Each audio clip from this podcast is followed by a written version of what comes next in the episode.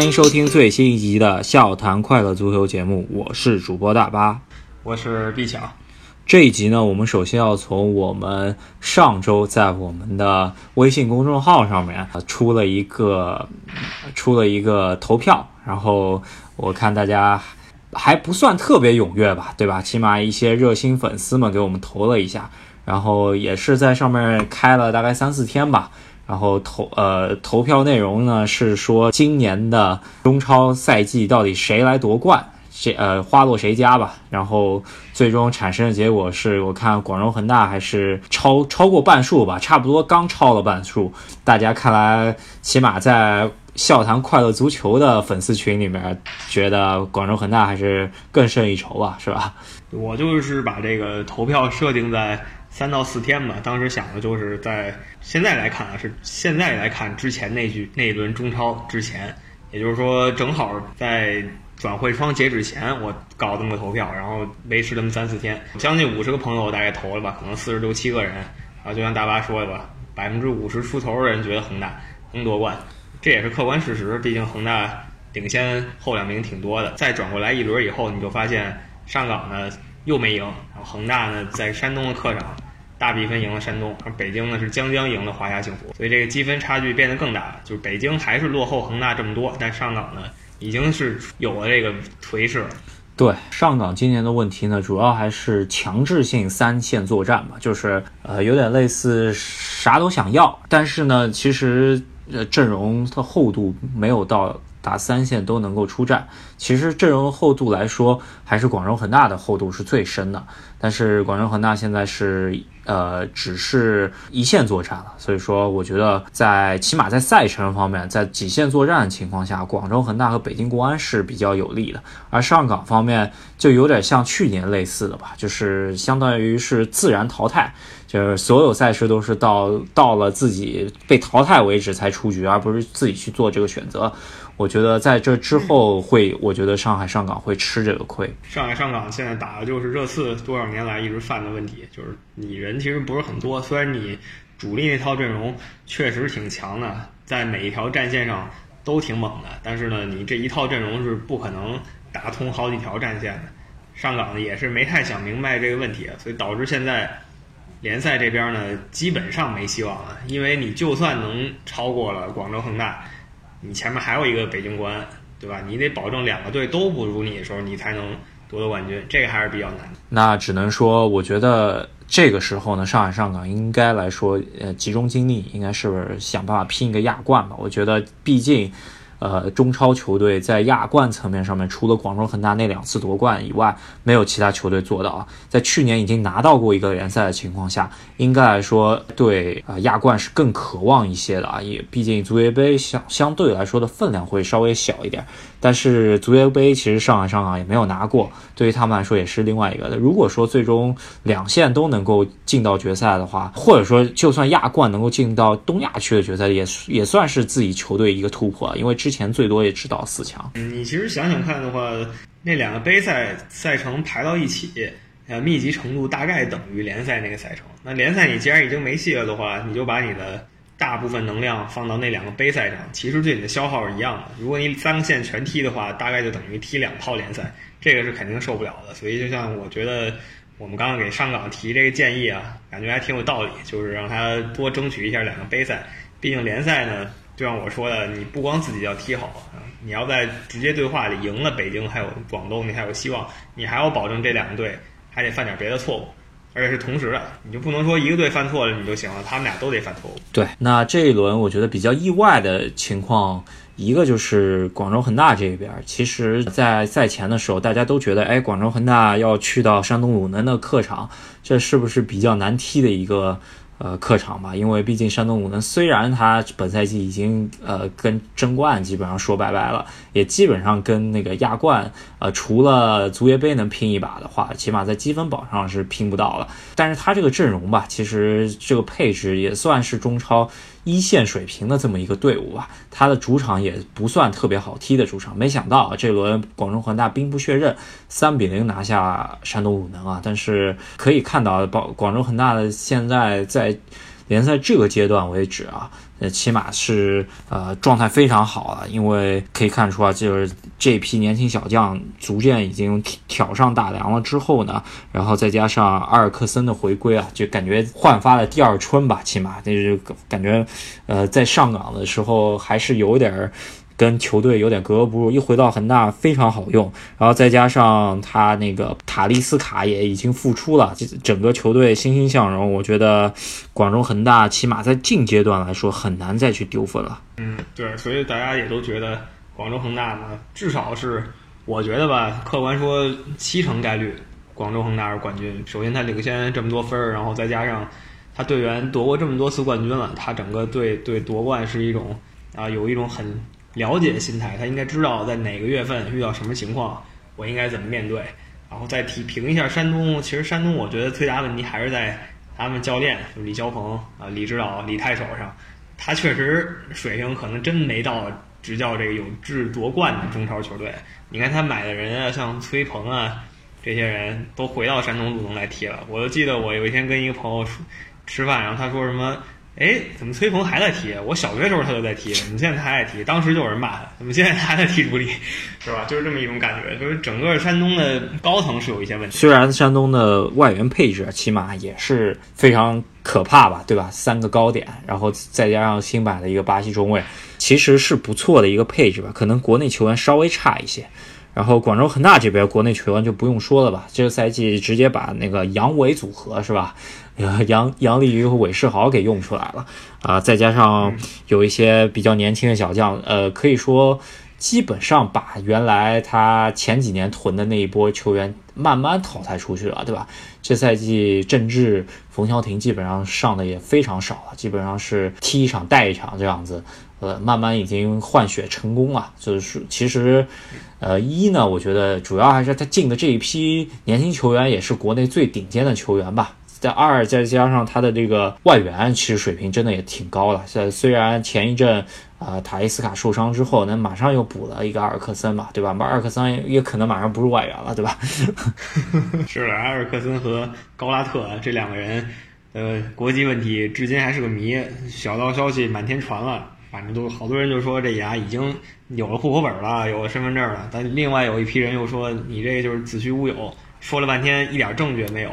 咱们就拭目以待吧。反正看埃尔克森呢改成中国人的话，呃，他这名字还比较奇怪，是中国没有姓埃的，但是高拉特姓高名拉特挺合适。可能啊，我觉得就是广州恒大这这套班底的话，确确实还真是挺强的。那就北相对来说跟他一起争冠的北京国安，那就有点难度了吧，对吧？因为咱们上一周北京国安的热点呢，并不是这轮中超吧，我觉得还是主要就是在。几场不胜的情况下，已经三连败的情况下，被炒掉的教练，这个话题比较呃大一点，对吧？对，我其实觉得这事儿办的不是很好。就是首先，教练是个功勋教练。你想，北京在去年那个足协杯之前，再之前再夺冠就是零九年中超冠军了。他来的这两年，带着球队拿了一个杯赛冠军，已经挺不容易的了。如果你真的想炒他的话，早就应该炒贝因特斯。当时如果能来中超，如果北京说我也想要贝因特斯，我觉得吧，贝因特斯应该更倾向于选北京。毕竟他是一个很理智人，他也能看到哪个队的板凳深度啊，然后整体实力、雄心壮志更强一点。在那个情况下，肯定是北京。但当时高层可能没这么觉得，觉得还用施密特。结果现在施密特稍微一踢的不好。再给人解雇了，贝因特斯呢？这么顶级的教练也不也已经在大连一方了，所以你就是两边都没讨好吧？新请这个教练，我不是很看好，毕竟他也不是什么多了不得的教练，在里昂当了几年主教练，没有什么荣誉。那几年正好是这个里昂被巴黎圣日耳曼一脚踢下王座的时候。对，呃，也有人说他在里昂队内的其实人际关系也处的不是特别好，所以说里昂在去年欧冠出局之后，各个球球员吧，虽然也是因为法甲联赛留不住人，但是人心有点涣散嘛，对吧？呃，他来到中超以后呢，起码在首秀还是说得过去的，虽然有一些争议吧，对吧？对，毕竟这个最后给两个点球嘛，就不管怎么说吧，我觉得没什么问题啊。但是那个敌对势力的球迷肯定觉得这两个点球是天大的冤案，对于。河北队来说是天大冤案，咱们就先不说这个，因为说这个是永远说不完的。你能搬出一套理论，他那边还能给你找出完全相反的一套证据。我就想说，就是这教练目前来看还凑合，当然教练这种事儿，蜜月期什么大家都是知道的，都是有的。然后新买的那个球员呢，是一个后腰，从俄超联赛买来的，也是个巴西人，这样就把同样为巴西人的这个奥古斯托顶到前面去了。其实我一直觉得奥古斯托他更应该当一个进攻型球员。对，呃，之前主要是有比埃拉在，所以说他踢后腰做梳理型的这么一个角色吧。他推到前面去了，就有点类似于像申花用莫雷诺那个那个风格的感觉吧，因为他本身身高也很高，对吧？对，所以说媒体嘛，他们媒体想出一个最新的写作话题，就是北京新来这个巴西后腰费尔南多和广州恒大的巴西后腰保利尼奥到底谁更强？那媒体们用这个已经写了好几天话题了，咱们也可以在未来的九轮比赛里看一看这两个同样来自巴西、位置相类似的球员到底谁更强一点。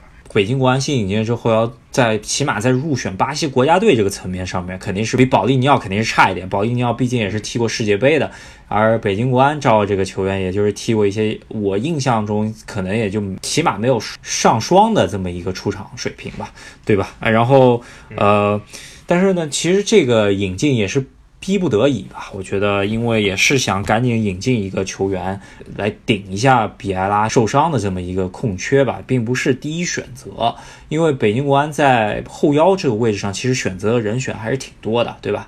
池中国、李可，这规划了之后，然后还是有另外一些，起码是准国脚、中国国脚水平的，对吧？其实并不是最缺的。我觉得最缺的应该还是锋线上面。边路上面的，对吧？其实之前输那场那几场比赛呢，也跟巴坎布他疯狂的射门效率低啊，这个有很大的联系。所以就在这费尔南多来之前嘛，新闻就传开了，有人说曼朱基奇说是这么厉害的，有人甚至更夸张，莱万多夫斯基，这都已经吹出来了。那最后来的呢，是一个呃中等的巴西球员吧，跟刚才那几个名字比一比的话，还是有点失望。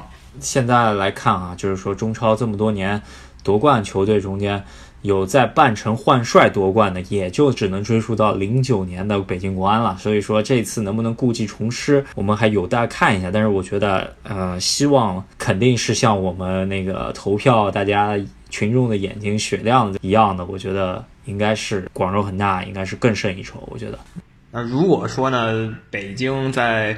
七月份换的教练是贝尼特斯的话，我觉得吧，最后这个争冠可以争到最后一刻，然后两个队应该是一直能五五开的。那现在换这个教练确实真就一般，所以我觉得可能运气稍微差一点，哪一场稍微没缓上劲儿，这分差拉大到七分以后我就真的没戏了。讲了这么多广州恒大和北京国安的对比吧，然后我们节目也是要给大家稍微展望一下吧，起码八月十一号。这个周末就是北京国安主场对阵广州恒大，我觉得这场应该就是属于本赛季的中超天王山之战了。我觉得这场踢完，基本上也能看出本赛季最后的走势了。如果国安最终在主场没有拿下广州恒大的话，我觉得希望就是百分之又少了百分之多多少点吧。我觉得，对，如果拿下的话，我觉得最后是。差一分，那恒大可能五十五，北京四十五。如果北京输了的话，那恒大就九十五，北京五。如果打平了的话，毕竟两个队还都要踢上港，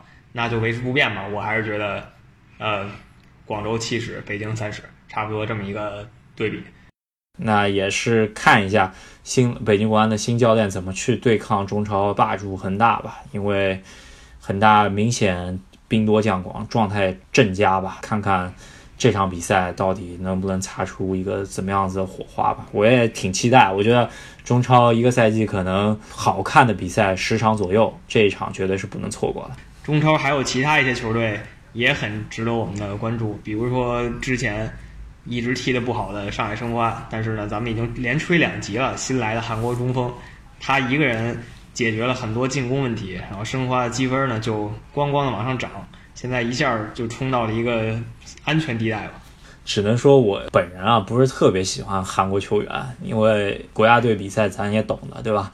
然后，但是这个韩国中锋过来确实是超出了我很大的预期。我觉得他可能这五场进了八个球，在我心目中间，我原来觉得五场进三个球差不多，这五场进八个球实在是太恐怖，有点 bug 级的存在。然后这场也能看到啊，就是武汉的那个李铁对他做了绝对性的部署啊，起码是在申花传球的队员是压住了，然后也不让他去抢头球了，就是有一个高个球员能够一防一的给他盯住，但是你耐不住他左右脚都很平衡，所以说你现在能来看啊，对于韩国队这么一个非主力的一个中锋啊，在中超这么强，这真的对于他们的基本功扎实。还是非常重要的一个环节。咱们自己中超出产的球员，那就是没有这个水平，真的只能说吧，是一种中国足球的悲哀。我觉得，嗯，就你每次都说前锋差距这么大，其实还得说就是后卫真的水平也太次了。毕竟你咱们也一直是把韩国队当做咱们亚洲主要竞争对手呢，可能这两年终于觉得。比不过人家，但是之前几年也一直是把他们当成主要竞争对手，一直想着把韩国踩脚底下，或者把日本人踩脚底下，咱们进世界杯。那你现在看一个普通的韩国中锋，就这么着把中超所有队的后卫或者三四个队的后卫全给爆了一遍。那你说要是真像我说的什么莱万多夫斯基要给糊弄到中超来了，那他打中超后卫真的是一一次射门一个进球。莱万多夫斯基。曼朱基奇这种级别的话来中超，应该确实真的挺好使的，对吧？迭戈科斯塔，我觉得对，赫斯基大帝啊，对，赫斯基大帝。那个申花这边吧，这场其实还有一个焦点，就是李铁在赛中即将结束的时候，这一套组合出击吧，非常令人。捉摸不透，并不知道为啥，到底是谁把他激怒了。然后在赛后又说，申花的主教练韩国崔康熙又怼起来了，就是那种感觉。可能我觉得是他在职业生涯、自己足球生涯的时候也特别瞧不起韩国人吧，我觉得是很大原因。是，你想李铁是咱们中国队巅峰时期的主力了，那他那个。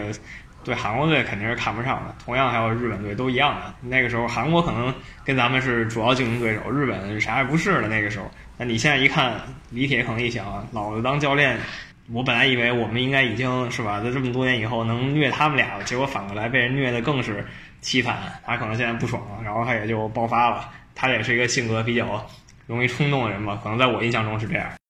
还有一个焦点就是本场。作弊上官这么多场的沙拉维总算迎来了首秀，其实还是能看出他的状态并不没到他最佳水平嘛，但是能看出这是一个好球员，我觉得应该是一笔不错的引援吧，希望别打脸。就是我当初看罗梅罗也是挺不错的一个引援，但是。最后把我打脸了吧，对吧？嗯，这沙拉维可以再看看嘛？我觉得下场来说，他有可能要首发。现在看下来，估计他是占据左路位置了。曹云定可能跟他需要换位置，就是换到右路。但是他俩有可能会场上再互相交换一下，这样使申花起码两个边路都能够打得比较活一下啊。所以还是比较期待吧。申花本赛季在保级。能够拿下的情况下，这其实还是有一场后面有一场硬仗吧，可以想一想足协杯怎么发展了。对，反正这几个人到位以后吧，整个球队状态就改变了。我觉得保级是没什么问题了，跟打脸一方一样，就保级已经问题不大，只要自己不坑自己，别跟去年长春似的，自己跟自己过不去，就都没问题。然后就可以说一下杯赛了。至于你说申花外援期待太高，我觉得这个是申花球迷应该注意的，是吧？中超有史以来最坑的几个外援，特维斯、阿内尔卡，这都是上海申花买的。申花后面一场还要直面天津天海，这一场基本上也是保级六分战吧。这场球你绝对不能输。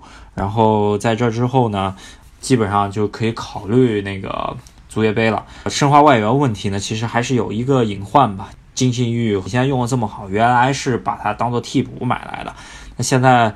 这么大杀四方的情况下，那个在 Instagram 晒自己那个出去旅游照片的那个伊哈洛，现在又是该怎么办了？这个我觉得也对于崔康熙来说也是比较头疼的，因为毕竟伊哈洛、金信玉和莫雷诺这都是前场球员，再加上沙拉维这四个外援也不能够四个都上嘛，对吧？所以说这个呃，如果在伊哈洛伤愈复出之后，也是比较棘手的一个问题。伊哈洛基本可以走人了吧？你想教练是韩国人，然后这个现在这个韩国中锋是他嫡系，就他们俩是就一穿一条裤子的，就你怎么可能说伊哈洛回来随随便便就把五场八球的金信玉给替了？我觉得伊哈洛就板凳见了。对，那他个人肯定也是很不爽，毕竟伊哈洛是之前的教练的嫡系，对吧？一朝天子一朝臣，这个足球世界里面咱们看到过很多了。那我们这一期中超可以说。基本上把一些球队都捋了捋吧，我觉得呃还有可能就是大连一方吧，大连一方的卡拉斯科还是一样的香啊，对吧？对，这主要就是我说的嘛，他再也不觉得自己特别牛奔了，因为贝因特斯能治得住他，把球员罩住了，然后贝因特斯又这么强，我们就不用再多吹了，每次都吹这卡拉斯科就是被贝因特斯用的很活，然后中超的后卫就真拦不住他，你能怎么办？那行，那我们这一轮的中超比赛就聊到这边，然后这边。上周末在中超开打的时候呢，英格兰赛场方面也开始了本赛季的第一场比赛吧，那就是社区盾。对，就是代表了每一个国家的联赛开始前有这么一个序幕，就是这么一个杯赛。那在英格兰，这东西叫社区盾，因为因为它最后夺冠给的东西不是个奖杯，是个奖盾。你就看最后夺冠那队举起一大盘子，那就是个盾牌。所以说，社区盾杯这名字可能比较诡异，因为它它就是个盾，它不是个杯，没有又是盾又是杯的东西，所以它就是社区盾。然后别的国家呢，一样的东西就是改个名儿，比如说什么德国超级杯啊，西班牙超级杯，其实意思是完全一样的。这样一个拉开序幕的这么一个杯赛，一般是联赛第一打联国内杯赛冠军得主，然后最终决一个可能是赛季的预热的这么一个杯赛冠军。英格兰方面呢，踢社区盾的今年两支球队呢，就是去年的曼城，然后加上第二名，因为曼城把国内杯赛全部包揽了嘛，对吧？那就只能找英超联赛第二名利物浦踢这么一场比赛了。对，然后社区盾呢，你也能看出来，它不是一个。特别特别严肃比赛，首先这比赛你可以换五个人，那一般严肃比赛就是九十分钟只能换三个人了，这四个人都别想了。大三口他他呢能换五个人，然后他在以前呢，如果九十分钟踢平了，比如说像上周末这个情况踢成了一个一比一，那这两个队就共享这个社区盾啊，就他们两个队每个每个队都在这个荣誉簿上加上一，就是社区盾上我又多得了一个。那现在呢，就是九十分钟打平，直接进入点球大战，这也是它跟那些严肃赛制不太一样的地方。因为大家都知道要踢加时赛的，但是这个赛就直接点球大战，大家踢完就完了。然后两边也是并没有进前主力吧，对吧？也是属于把这场比赛当做一个练兵的机会来展开下周进行的英格兰超级联赛。然后可以看到。我觉得两边正中吧，其实比较就一个看点，就是曼城这边的新买的这么一个后腰人物吧，把费尔南迪尼奥顶替的这么罗德里戈。咱们上个赛季结尾的时候总结整个赛季，就说曼城下个赛季不可能再把这费尔南迪尼奥啊这么三十五岁一老哥天天往死里用了，他必然有一个替补。那这个罗德里戈就适时的来到了球队，担当了这个责任。他踢的也还行，但是曼城。呃，我整体感觉啊，没有他上两个赛季那么统治了。一个原因可能就是他现在赛季还没开始，他那个状态还没找回来；另一个就是他确实不如之前那么强。主要他这条防线吧，呃，其实也还算一个主力半主力的防线吧，因为除了金哲科以外，不是绝对主力吧？其他其实现在来看，这套人员也是。主力人员了，然后本场比赛其实被萨拉赫爆得够呛嘛。对，就是最后关头呢，萨拉赫有一个打门，然后被封了，然后他特别机敏的往上蹦了一下，拿头球去把这个想把这个守门员给晃过去，就想让这球把守门员给越过去，守门员够不到，马上就要进了，然后被这个凯尔沃克用了一个不知道哪儿学的武林绝学，一脚给捞出去了。本场比赛可以看到啊，这个曼城的首发门将布拉沃确实还是能看出在美洲杯的水平吧。虽然上赛季基本没怎么踢，但是本场比赛首发其实状态不错。那会不会这呃这个赛季他威胁埃德森的主力位置？我觉得还是比较难，毕竟也是到了轮换的年龄了吧，对吧？这你如果再做下去，可能会对埃德森是一个激发的作用吧。但是我觉得他主力还是应该达不到。瓜迪奥拉如果想给布拉沃主力，他就好好想想，他来英超第一个赛季这被这布拉沃坑了多少次？当时“摄政王”这词就是送给布拉沃的，他。确实有那么几下还可以，但是总体来说把曼城坑得很苦，所以才有了这埃德森这个主力门将。他如果又把他脑子不知道哪儿短路，又把布拉沃找回来的话，估计他就要被喷了。然后对比布拉沃的表现嘛，本场比赛呃利物浦一直很稳的埃利松，其实这场比赛是一个灾难级别的表现吧，对吧？就是斯特林进的那个球，其实他的责任应该是百分之九十吧，被。利物浦的小叛徒斯特林偷了一个，这也是这个斯特林叛变以后啊，打引号的，然后终于面对利物浦进了一个。他以前应该说了很多这种狠话了，就觉得我一定要面对老东家，展示一下大爷的实力。这次呢，也算展示了吧，进了一球。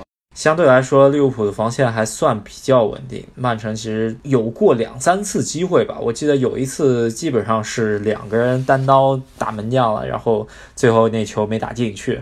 我觉得挺可惜的，但是一大看点吧，张伯伦回来了，是吧？然后本场比赛除了萨拉赫以外，三个呃特别好用的前锋菲尔米诺和马内就呃就没有首发，马内就直接没进名单，然后菲尔米诺后来上来了。对，马内应该是社区盾结束以后，他才回的英格兰训练基地。他之前就因为非洲杯嘛，他踢了非洲杯决赛，拿了个亚军，休假去了。他终于可以休假了，现在他也回来了，开始正常训练。这一场主要就是靠萨拉赫闪光，但是他运气不太好，就狂打门柱。他要进球就更精彩一点吧。对，然后这场比赛其实大家都试了一下自己主力轮换的一些阵容吧，可以说是一个小试牛刀。但是本赛季看下来，感觉曼城的呃这么一个统治级别吧，其实吧可能会稍微差一点。毕竟席尔瓦又老了一岁，阿圭罗又老了一岁。然后曼城今年锋线也没有补人吧，就是可能想独保热苏斯，应该让他上位的。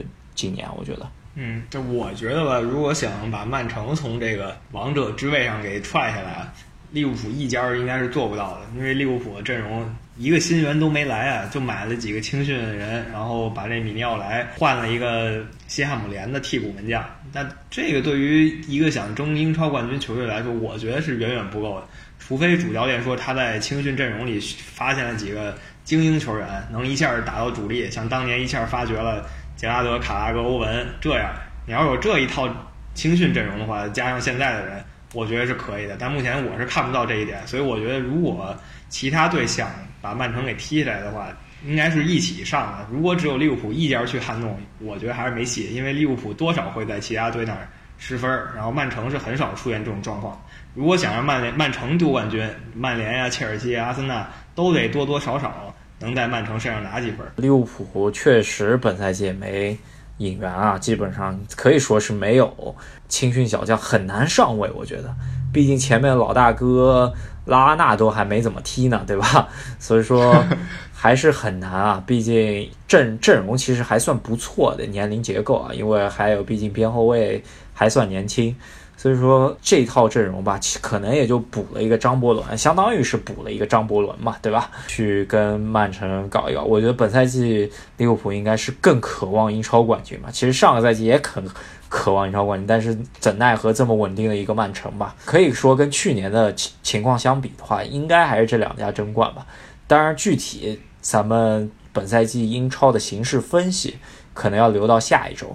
因为为什么就跟我们节目通常的惯例来说，一般都会打完第一轮英超第一轮之后，我们会出一个赛季的展望的节目嘛？可能会给大家录个长一点的，或者分几期给大家剪出来，跟往年一样，这是我们节目的一个惯例，让大家小小期待一下吧。对，主要是因为现在英超嘛，它还有几天啊转会窗还没结束呢，在最后几天呢是有可能发生第一任级转会的。当然，现在从媒体的。风言风语来看，这个地震应该是没有。他如果真的震了的话，那给人的反差其实是更大的，对吧？你要想象一下，当年曼城买到罗比尼奥的时候，那个感觉真的是把所有人的眼睛眼珠子都给瞪出来了。这种感觉是很多年没有感觉到了，希望今年能感觉一下。还有五天左右的时间吧。对啊、还有就是，起码也就是热身赛中间你看不出很多东西，只有踢的第一轮之后，你才能看出，哎，这个赛季谁踢得好，谁踢得不好，或者说谁的教练还不错，然后战术踢得比较得当一点。啊、转会方面吧，我觉得这两天英超方面比较震动的转会，肯定就是马奎尔了，是吧？是，但是马奎尔这个我觉得很搞笑，因为我没记错的话，曼城曼联刚刚跟这个莱特莱彻斯特说我要买你这马奎尔的时候，莱彻斯特应该说的是六千万六千万英镑，你就可以把马奎尔带走，然后加点零头嘛。结果怎么谈了两个月以后，最后八千七百万交易的？这两千七百万是怎么来的？开始不说六千万吗？怎么越越聊越贵？这是怎么做到的？所以说大家说抬价联嘛，对吧？对，啊，这还是比较幽默的一个事儿。对，然后其他的球队呢，震动转会基本都已经转会过了啊，可能阿森纳吧，阿森纳多少年来没给这个大大操作了啊，不是阿森纳呢，多少个月以来没给大操作了，自从奥巴梅扬他们以后就变得很安静。那这次来了一个德里佩佩啊，说是八千万，但是也是分期付款的方式把这个球员带到了酋长酋长。因为阿森纳在转会窗口还没开的时候说，本赛季就老板非常豪气的说，我这一赛季要给你来笔大开销，是吧？给你花钱，然后一说三千万，然后这个阿森纳其实还是把这三千万花出个样子来了吧，是吧？其实还是有几笔让人眼睛稍微一亮的转会吧，对吧？也从那个皇马租了一个欧青赛冠军成员的西班牙冠军成员的这么一个后腰级球员，还是比较看好这个球员啊，不是有点像当年法布雷加斯那感觉。对，反正他这个操作是可以给九十五分的，毕竟他都说了预算这么低，你还能连续操作来好几个人，他可能唯一还需要就是后防线吧。阿森纳咱们也都经常吐槽，他不是说进攻线那几个大牌不好使，主要还是后防线整体太脆了，没什么人。结果搞得现在呢，来了新的球员也是中场和前场，那后场球员呢还是没有，好像听说科斯切尔尼还反而要走了，这个是怎么回事呢？他只有他们主教练明白自己在干嘛。然后英超方面来说的话，呃，跟去年一样，最新的规定就是说，在开赛前的这一个周五就直接截止。那个转会窗口，只能出不能进。那就看一下英超最后这一周能不能砸出个大价钱来，可能出现的转会吧，咱们也稍微讲一讲。今天因为毕竟还没结束吧，再给大家稍微普及一下，可能就是一个就是曼联这边可能还会再热闹热闹。因为毕竟两大核心吧，对吧？博格巴加卢卡库都还没有走掉，也吵了一个夏天的。这个会不会在甚至在窗口关掉之后走掉也有可能，但是这样子的话，曼联就是起码没办法去再补人了，对不对？呃，之前有说卢卡库换换两个人啊，是一直现在吹到现在就是迪巴拉加那个曼珠，因为曼联现在没有中锋的人选，如果卢卡库走了以后。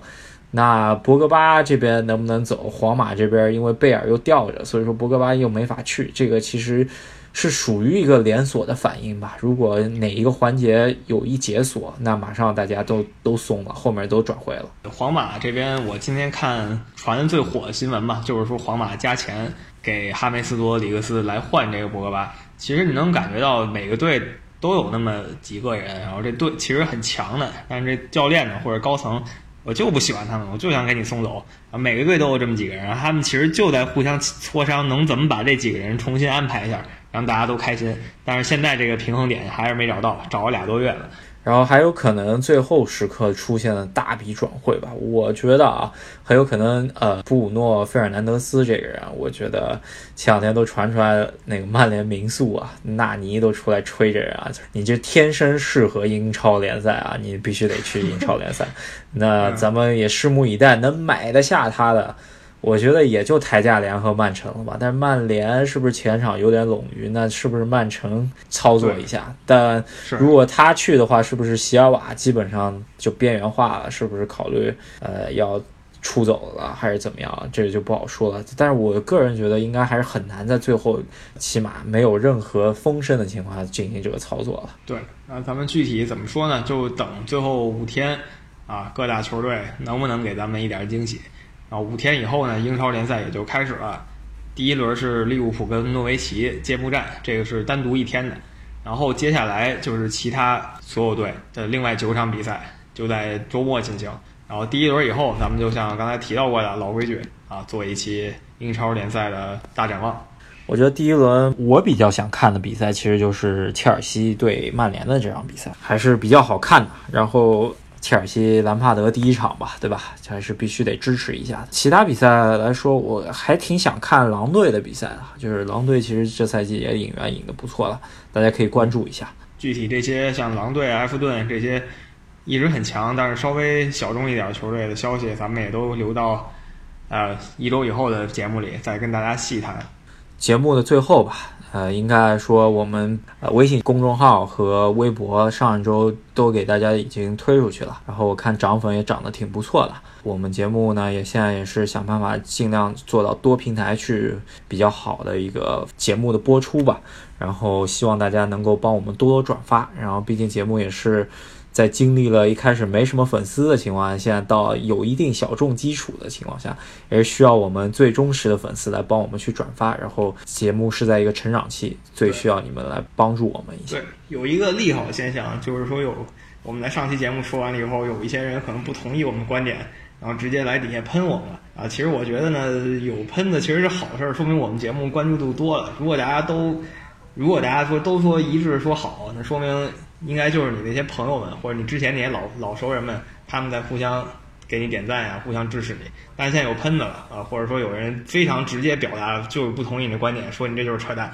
其实呢，说明我们节目是在不断往外推广，也是有一定影响力吧。直直到有一天我们愿意单独跟赫斯基采访聊一下，其实那是我们梦想的，是吧？对，就直到有一天可能来了个英格兰的电话，说什么。你们这节目啊侵权了，可能直到这一天，我们节目才真正的走向了成功，也是需需要大家一起的帮助吧，对吧？我们也是会尽量做到客观公正吧。但虽然有的时候可能观点不一致，也是希望大家尽量是少喷点吧，还是大家比较客观的去讨论这件事情。然后我们也邀请你们进到我们赫斯基大帝的呃微信群里面。这样的话，大家可以能够心平气和的聊。咱们赫斯加蒂微信群里面现在人越来越多了，然后大家也是只聊足球的。嗯，对，而且我们这个是非常纯粹的讨论，跟足球周边的关系都没有啊，什么足彩还没有，什么球星的老婆们我们也不会提的，这些跟足球都没有直接的关系，我们只说足球。然后呢，每一个朋友都有自己的立场，大家也聊的其实挺其乐融融的。所以说，如果有不同观点，欢迎来加我们群。大家一起聊大天儿，加我们群的方式呢，其实就是在在微信的公众号上面有啊我们的二维码，你可以来添加，然后或者私信赫斯基大帝的公众号，以及喜马拉雅的私信箱，或者微博上面都是可以来加到我们的呃微信群里面的。然后希望大家多来加吧。那咱们今天就说到这里，然后大家敬请期待这周末的英超联赛。咱们下周再见。呃，敬请期待我们一年一度的英超预测。上赛季的英超预测应该还是聊得比较开心的，然后也是预测比较准吧。看一下今年我们的功力有没有退步。行，好，那咱们下回再说了，下期再见。